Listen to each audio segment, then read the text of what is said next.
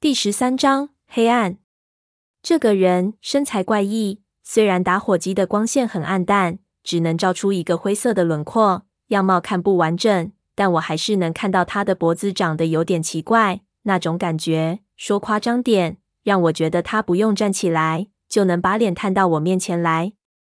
他坐在我刚才坐的那张椅子上，两只细长的手臂在头侧滑动，动作诡异异常。我愣了一下。才意识到他是在梳头，当即整个人就凉了，浑身的毛孔都发了起来。在这样一间荒废了十几年的地下室里，突然看到一个人在黑暗里梳头，这种举动加上这种场合，普通人恐怕能当场被吓死。我一边冒冷汗，一边就奇怪，这是什么人？什么时候出现的？从我发现笔记本到坐下来看。最多也只有二十分钟时间。狗日的，他是什么时候坐到我对面去的？我怎么一点也没有察觉到？而且这里是一座废弃建筑，隐秘的地下室，怎么可能会有其他人在这里？加上这诡异的动作，坐在那张椅子上，看着霍林的那面镜子，竟然在梳头，不能让我不想：难道霍林没和其他人一起走？这个人是霍林？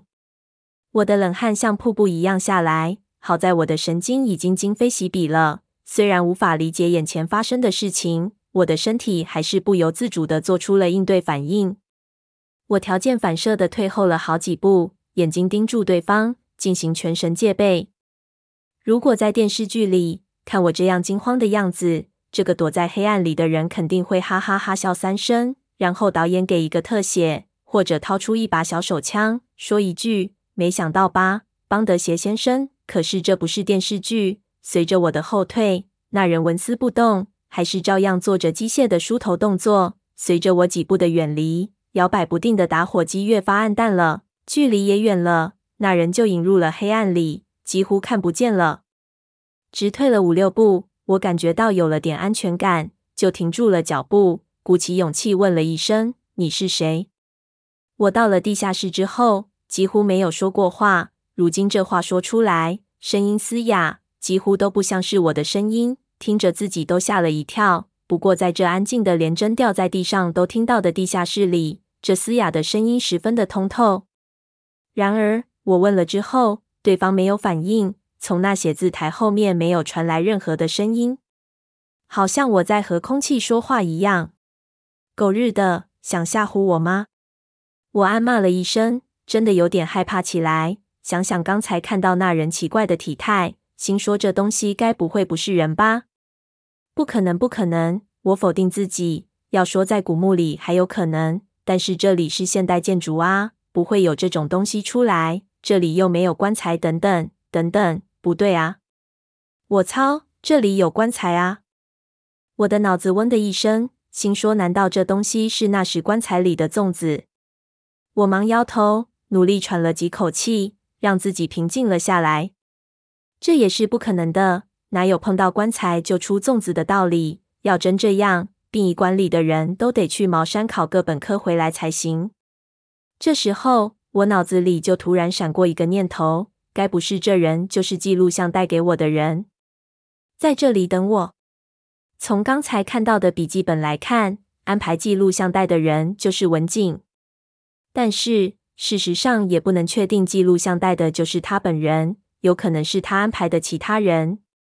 想着，我就感觉到很有可能，这种地下室里不可能会有普通人知道，能进来的肯定是知情人，可能是一直在附近等我的寄信人，看我爬进来就跟我进来了。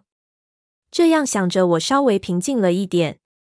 我鼓起勇气，心说要是活人就不怕了，于是皱起眉头。把打火机往前伸过去，看看到底是谁。小心翼翼的往前探了两三步，写字台对面的情形我又可以隐约看见了。可我一看，又吓了一跳。坐在那里的人不见了。我眯起眼睛，仔细去看，确实不见了。座位上没人，我心里疑惑起来，心说：难道刚才自己看错了？错觉？不可能，那冷汗出的。绝对不可能看错！我顿时就紧张起来，忙举高打火机，朝四周照去。可就在举起的时候，动作太大，打火机涂地亮了一下，然后就熄灭了。四周立即漆黑一片，伸手不见五指，这里一点光线也没有，是属于绝对的黑暗。顿时我心就揪了起来，也不顾烫的要命的打火机头，忙甩了几下就再去打火。然而打了摇，摇了继续打，这东西就是不争气，怎么摇也打不起来，只看到火星四溅，在绝对黑暗的地下室分外的耀眼。我意识到可能没气了，我心说要命了。看了看四周，伸手不见五指的黑暗，极度不祥的预感涌了上来。我将笔记放入口袋。正准备往后退几步去摸进来的门口，突然就听到头顶上咕叽了一声，好像有一个女人在笑。